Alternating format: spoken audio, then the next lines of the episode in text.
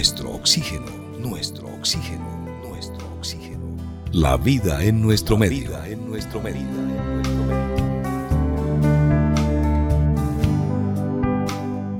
La buena salud es un tesoro maravilloso. Por eso debemos lograr aprender cómo cuidarnos, evitar la autoagresión. Y hoy vamos a reflexionar sobre un tema que es de vital importancia para nuestra sociedad, porque el impacto de la pandemia trajo algunas consecuencias por ejemplo, se incrementó el consumo de alcohol y de algunas sustancias psicotrópicas. Hoy vamos a reflexionar al respecto, porque frente a un problema siempre hay una solución. Y ante un problema grande, practicar y comenzar a practicar soluciones sencillas.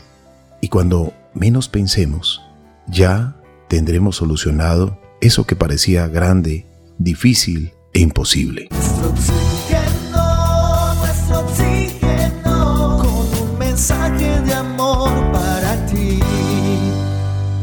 Para hablar de este importante tema, nos acompaña Francisco Javier C., alcohólico anónimo. Francisco Javier, bienvenido al programa Nuestro Oxígeno.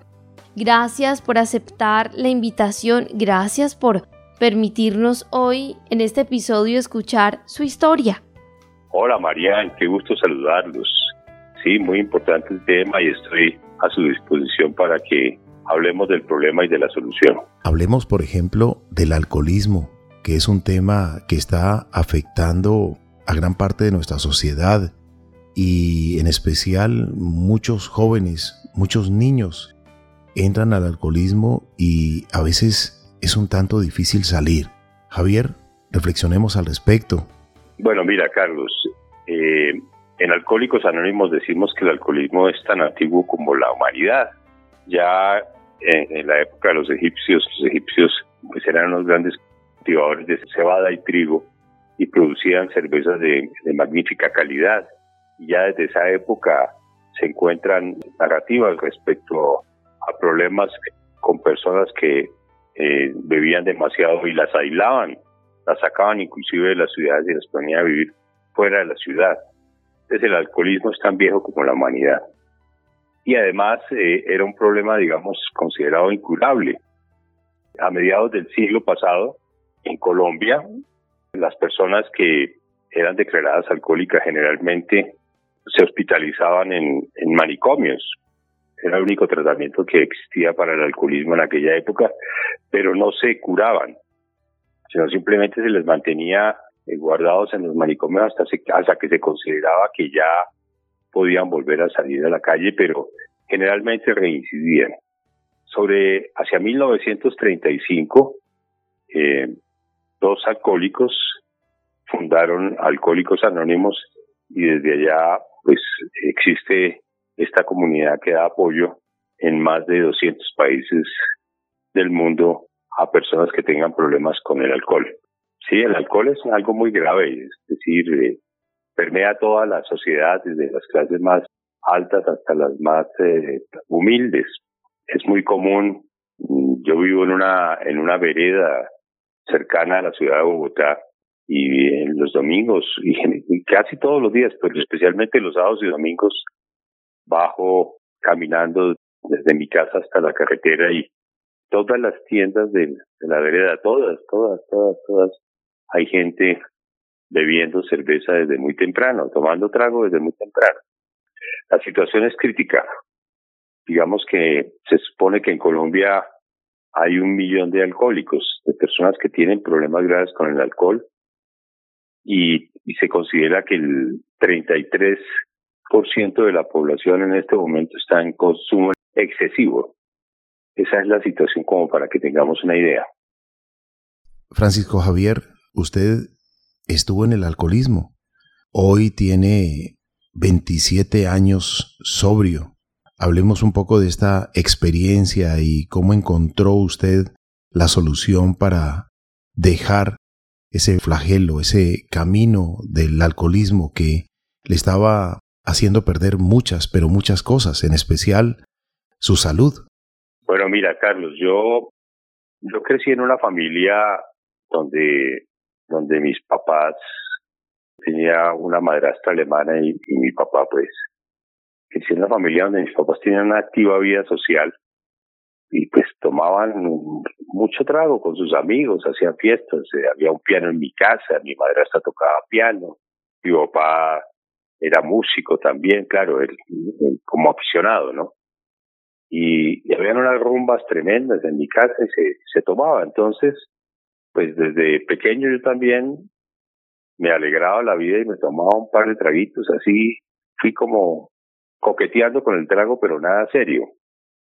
Ya eh, por, los tiempos de la adolescencia ya empecé a tomar más, pero, pero yo no creía que tuviera ningún problema, digamos, con el alcohol, aunque ya presentaba algunos de los síntomas que, que son ya un indicio de que una persona puede tener problemas con el alcohol. Ya tenía de vez en cuando pérdidas repentinas de memoria, no me acordaba de qué me había sucedido la noche anterior, qué había estado haciendo, cómo había llegado a mi casa.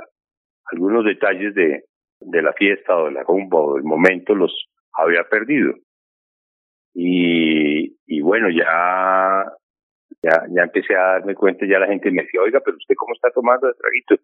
Yo, decimos nosotros los alcohólicos anónimos que el alcoholismo es la enfermedad de la negación, porque uno niega el problema permanentemente. Le cuesta mucho trabajo aceptar que tiene problemas con el alcohol.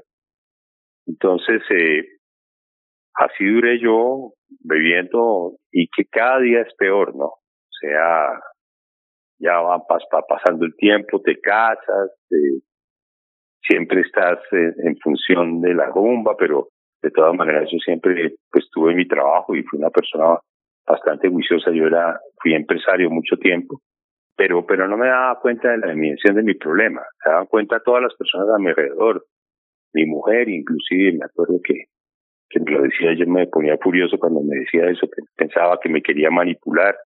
Y, y ya con el tiempo, en un viaje que hice a, a Venezuela, me encontré con un pariente mío muy querido en Caracas.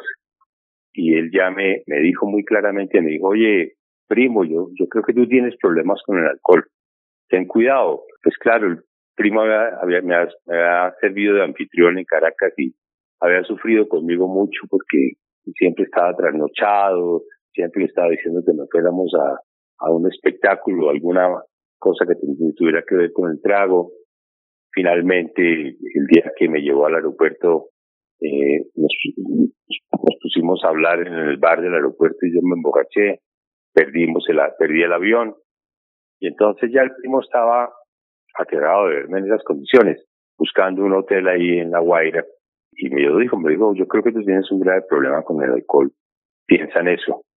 Y ahí fue cuando como que me miré en el espejo y me di cuenta de que seguramente pude tener algo grave. ¿Por qué se demora tanto una persona en reconocer que está en el alcoholismo, que es un alcohólico? El alcohol está autorizado socialmente. Entonces, eh, digamos que lo normal es que la gente consuma trago.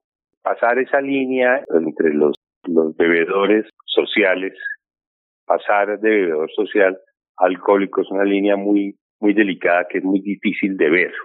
Especialmente por, por aquello que te digo, que, que el alcohol es eh, tolerado socialmente y muy pocas personas saben que el alcoholismo es una enfermedad. O sea, la Organización Mundial de la Salud hace ya más casi 80 años, casi tal vez 60, 75 años, eh, determinó que el alcoholismo es una enfermedad. Entonces, la gran mayoría de nosotros no sabía que eso era una enfermedad, yo tampoco, nunca pensé que estuviera enfermo de consumo de alcohol. Obviamente ya, pues te digo de los indicios, las lagunas mentales, eh, uno que otro accidente de tránsito manejando borracho. En aquella época las normas eran poco más tolerantes, pero igualmente tú sabes lo peligroso que puede ser un alcohólico al, al mando de un vehículo de 3 toneladas de peso a, a 120 kilómetros por hora, ¿no? Entonces, ya esos indicios empezaron, ya empezaron a determinar ya ausencias del trabajo, eh, de pronto continuar una fiesta, una reunión eh, dos o tres días, eh, pérdidas de la casa con los amigos. ya, ya, esos, ya esos son indicativos de que tú estás con problemas y gracias a, a esas palabras muy directas y muy sensatas que esa conversación que tuve con el primo en Venezuela, llegué a Bogotá y en la semana estaba buscando un grupo de alcohólicos anónimos para que me ayudara. ¿Cómo fue ese proceso, Francisco Javier C., de entrar a Alcohólicos Anónimos? ¿Cómo se sentía usted? ¿Cómo fue el, proceso de decir dejo el alcohol y cuántos años ya lleva usted sobrio? Bueno, mira, yo, inclusive el grupo de Alcohólicos Anónimos al que llegué quedaba al frente de mi casa. Curiosamente, estaba a menos de, digamos, de 200 metros de, del sitio donde yo vivía. De hecho, desde el apartamento donde yo vivía, se alcanzaba a ver el grupo. Eh, pero yo no sabía que estaba ese grupo ahí. Averigüé, mi mujer, de hecho, me ayudó a averiguar. Y, llegué al grupo una tarde cualquiera, el, horario era de 6 de la tarde a, a 10 de la noche. Y, pues llegué a escucharlos con, con mucha reticencia, con mucha desconfianza, siempre pensando que pronto esos eran alcohólicos que pronto tomaban trago con el tinto y las pendejadas que tiene uno, esas ideas falsas, ¿no? Y te acogieron muy bien, eh, me dedicaron toda la reunión, a esa reunión de esa tarde, ellos generalmente los, los grupos de alcohólicos anónimos tienen unos temas establecidos para tratar durante la semana, pero cuando llega una persona por ayuda, a buscar ayuda como yo llegué, abren la reunión y se la dedican exclusivamente a la persona que llega, a la persona nueva. Entonces la reunión va orientada a, a, explicarle a uno qué es el alcoholismo, a contarle que es una enfermedad. Por primera vez ahí yo supe que el alcoholismo era una enfermedad, no tenía ni idea. ¿Y cuáles son los síntomas? Y los síntomas, pues, son esos que les estoy diciendo. Lagunas mentales, consumo excesivo de alcohol, falta de control en, en la cantidad de bebida, eh, ya empieza uno a embocacharse más fácilmente, empieza a tener episodios de, problemas de tránsito, un choque simple. En aquella época había en Bogotá una cosa que se llamaba la unidad de tránsito, no sé si todavía existe, pero yo, yo estuve un par de veces en detenido en la unidad oficial de tránsito porque me detectaron alcohol en el aliento. El código policial no era tan drástico, y es mucho más drástico ahora pero en mi época era mucho más simple, o sea, más tolerado el, consumo de alcohol, diría yo, en exceso. Y, y bueno, así llegué al grupo y esa misma semana, yo estuve yendo toda la semana, eh, pude detectarme, eh, porque la idea es que uno se autodiagnostique, no es que allá llegue uno al grupo y lo miren y, y lo observen y le hagan unas preguntas y, y alguien se pare y diga, usted definitivamente es alcohólico. No, nadie le dice a uno eso. Es un proceso donde uno se va identificando, va escuchando las historias de los compañeros del grupo, compañeras y compañeras, porque son grupos mixtos, y en el curso del tiempo va detectando que uno tiene problemas similares. Entonces, eh, en un momento dado de la reunión, preguntan eh, si alguna persona de las que está aquí considera que tiene problemas con el alcohol, que pida la palabra y declare que es alcohólico. Entonces, en ese momento, en algún momento de una de esas reuniones, yo pedí la palabra y dije, mi nombre es Francisco Javier C. y soy alcohólico. Y desde ahí me declaré alcohólico y pertenezco a, la comunidad de alcohólicos anónimos. Es importante aclarar que la gente a veces se sorprende que uno diga que es alcohólico.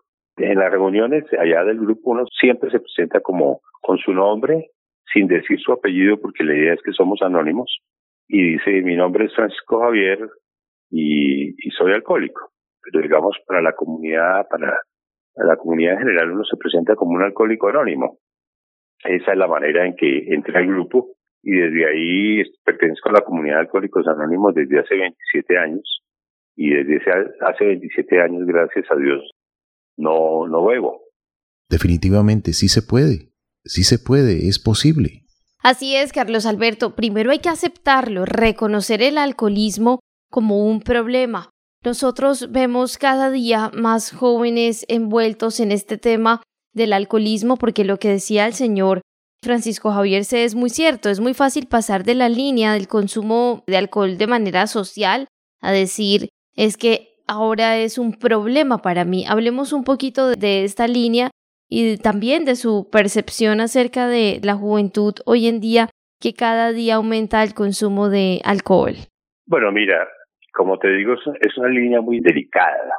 Yo pienso que hay varios factores que inciden en el problema. El primero es que eh, en nuestros países, en América Latina, no, no se invierte ni en información previa ni en tratamientos posteriores de alcoholismo. O sea, el Estado, el Estado no tiene programas para informar sobre el alcoholismo en general. Solamente esos programas los tienen los países más desarrollados, donde hay presupuestos y hay dinero para, para invertir en el tema. Entonces, hay alianzas entre el Estado y los, los medios eh, para informar permanentemente sobre los problemas del alcohol. Hay conferencias, eh, información, eh, publicidad al respecto. En Colombia, algunos medios pasan comerciales sobre, sobre el problema del alcoholismo, pero son cosas ocasionales que no, que digamos no, no son el fruto de un trabajo permanente y, y, a largo plazo. Entonces, uno de los problemas que existen es que la sociedad en general y los jóvenes están muy, muy poco informados respecto al alcoholismo y los problemas que se derivan del, del alcoholismo, del, alto consumo de alcohol. Entonces, también la presión social pues es, es una cosa fuerte. En Colombia no están prohibidos, bueno, creo que ahora sí, pero digamos que en general eh, todavía se escuchan comerciales y se y hay comerciales pues invitando a la gente a consumir trago, vendiendo la idea de que con el trago uno puede ser más feliz, que, que la bomba es buena si es con trago, que, bueno, que todas las actividades humanas son más tolerables y más agradables con un trago en la mano.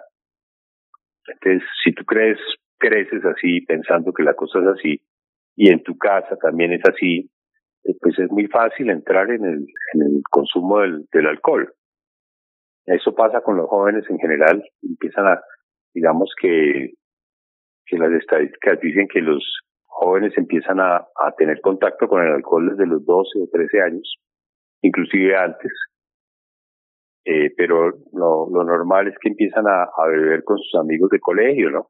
O de barrio. Y ya después, eh, después de que crecen ya, ya pues eh, simplemente eh, una de las actividades más importantes de los, de los muchachos y de los adultos también es reunirse a beber. Francisco Javier, hablemos de Alcohólicos Anónimos. Nos interesa muchísimo que la gente sepa de una institución que está prestando un servicio social, gran ayuda a la comunidad. Bueno, mira, Alcohólicos Anónimos te va a contar un poco la historia de la comunidad en Colombia.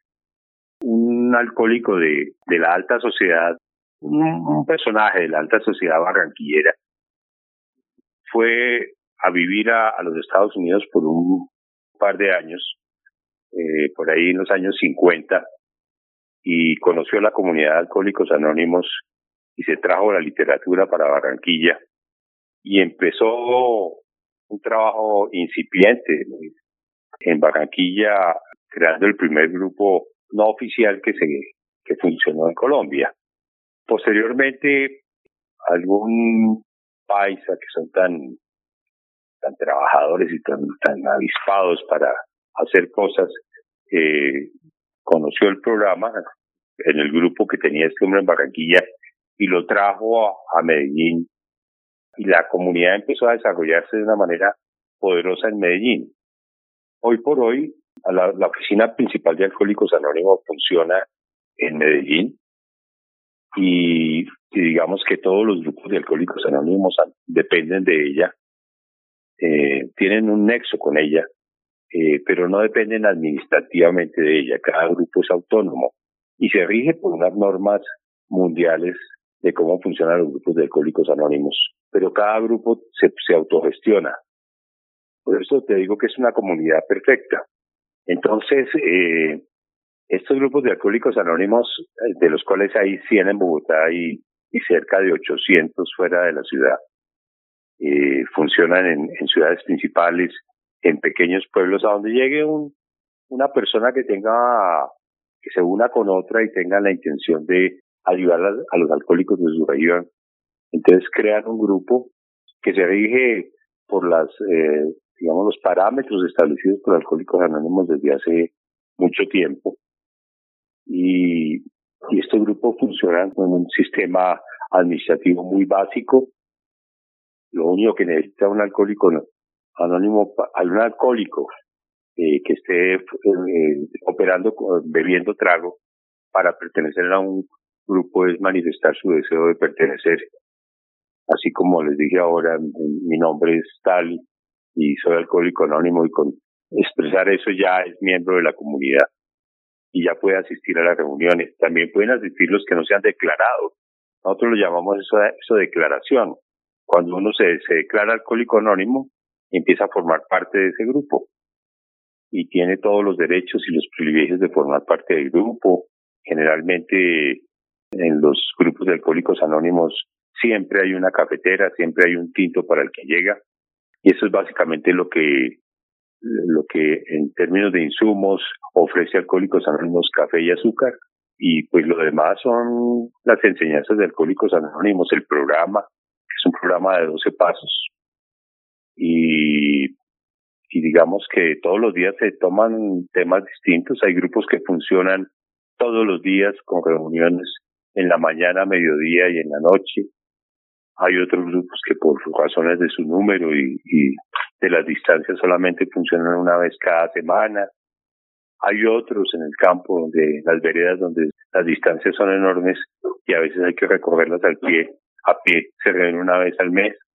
Pero digamos que toda esta gente que está funcionando en estos grupos, como te digo, son cerca de 900 grupos en todo Colombia, eh, con más o menos unos unas 10 o 15 personas por grupo, eh, lo que quiere decir que hoy en, en 900 sitios de Colombia hay personas reunidas tratándose del alcoholismo y recibiendo a personas que, que tienen problemas.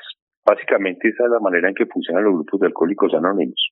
Francisco, Javier, se, sabemos que hay alcohólicos y alcohólicas. Hablemos un poco de estas cifras. Bueno, mira, eh, por supuesto, la cantidad, digamos que las estadísticas hablan de que de que la proporción de alcohólicos es de 3 a 1 entre mujeres y hombres. Antes era mayor. Esa proporción ha venido disminuyendo o ha venido aumentando, perdón, la participación de las mujeres. Pero en general en los grupos de alcohólicos anónimos siempre hay más hombres que mujeres. Y eso tiene pues sus razones sociales, o sea, a las mujeres les cuesta mucho más trabajo reconocer que son alcohólicas, porque es mucho más difícil para ellas. Eh, muchas mujeres sufren de alcoholismo silencioso, son copisoleras, beben solas o con las amigas, no son tan socialmente, no se muestran tanto, entonces son más, y, más difíciles de identificar y para ellas es más difícil reconocer y, y presentarse ante un grupo a aceptar que son alcohólicas.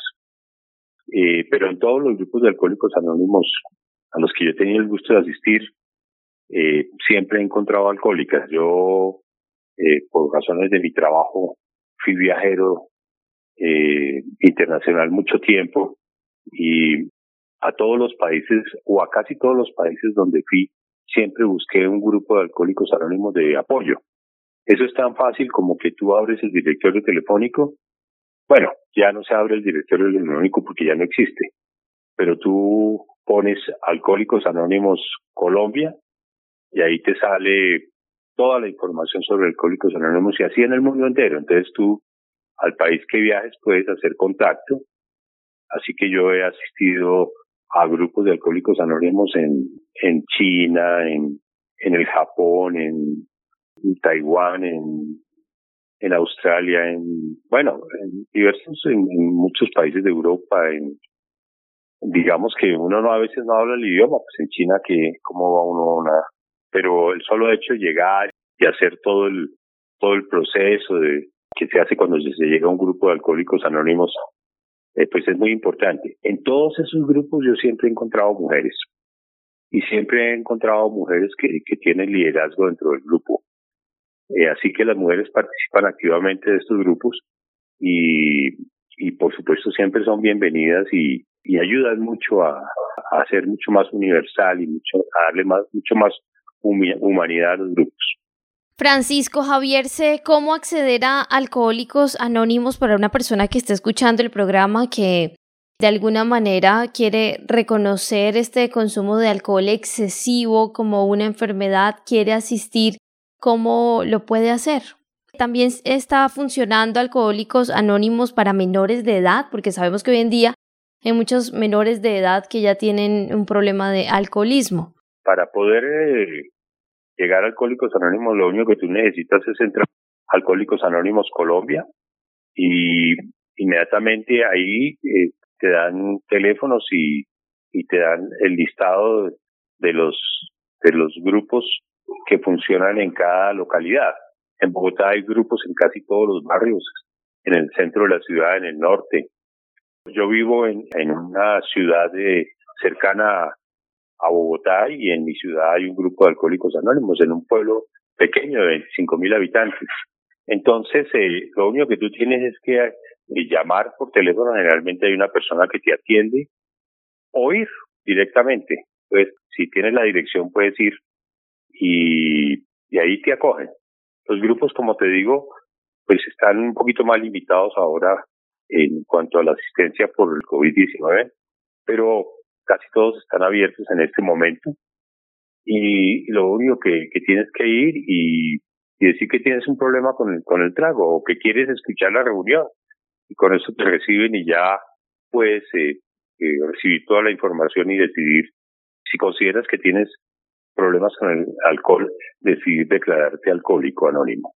Para los niños, para los jóvenes, pues, pues la verdad es que en los grupos donde, donde yo he participado o donde he hecho presencia, que son muchos, por lo que te digo que soy viajero o era viajero, pues siempre hay un par de muchachos, generalmente son muchachos, niños casi nunca porque pues yo no he conocido ningún niño, ningún niño alcohólico.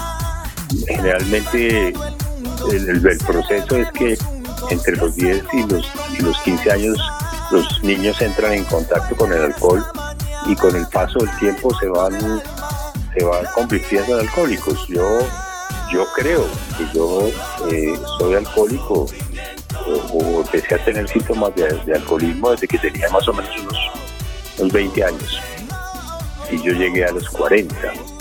Para mí un poco tarde porque hubiera podido evitarme y evitarle a mi familia mucho dolor pero bueno, las cosas son así, uno no puede lamentarse, uno lo que puede hacer es, es que hacer que su presente sea algo maravilloso, o sea, el plan de las 24 horas, como les decía.